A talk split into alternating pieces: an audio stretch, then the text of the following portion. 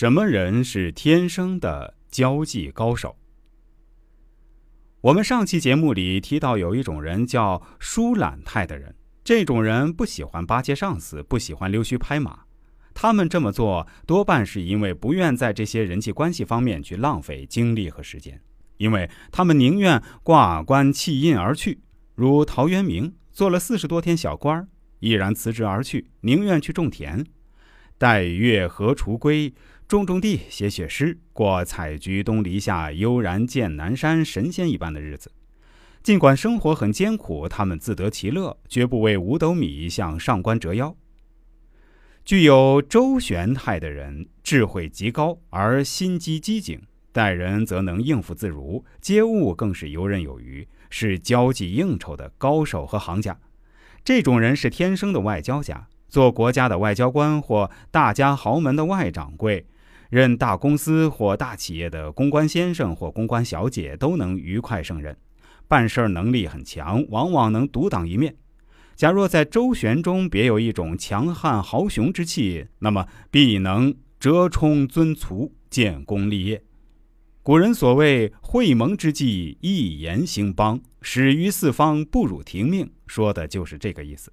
如历史上盛传的蔺相如完璧归赵、唐虽不辱使命等故事，就是这方面的典型代表。然而，这中间仍需细细分辨。事物往往不会简单到四种类型就能概括一切，人之性态也如此。弱态如带媚，则变为奉迎谄媚之流，摇尾乞怜之辈，这是一种贱相；狂态若带华，则为喧嚷跳叫、无理取闹之流，暴戾粗野、卑俗下流之辈，这是一种妄态。疏懒态若无真诚，则会一味狂妄自大，此时为招祸致灾之阶，殊不足取，是一种傲相。周旋态若无荐举，则会城府极深，计尽狡诈、阴险和歹毒，这是一种险相。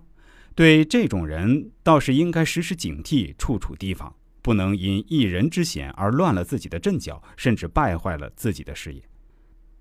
在这一个是非之间，刘少在人物志中明确提出一个“七四之流”的概念，就是说社会上有一类人，表面看来博学多识，能力很强，但究竟属不属实，就需要仔细分辨了。刘少把这类人分为七种，称为“七四”，他们都是模棱两可的人。一四，有人口齿伶俐，滔滔不绝，很能制造气氛，哗众取宠。表面看来似乎能言善辩，但实际上一肚子草包，根本就没有什么东西。目前社会上有很多类似这样的演说家，我们要小心上他们的当。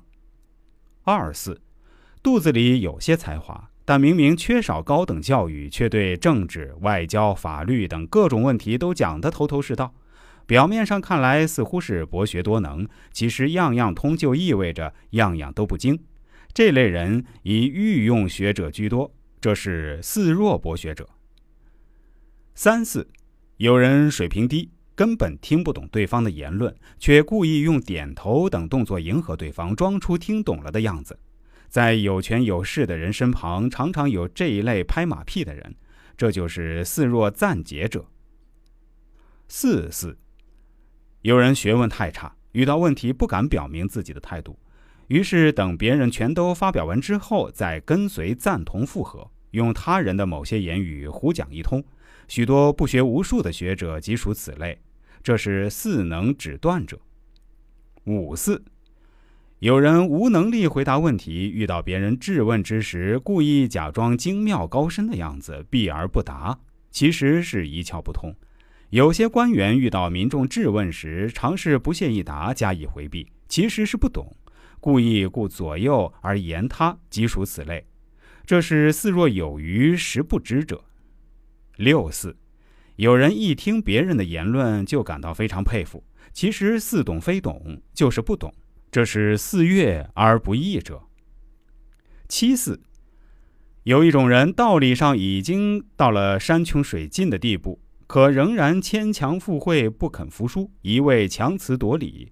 此种理不直气却壮的人，在讨论场上处处可见，这是四理不可曲者。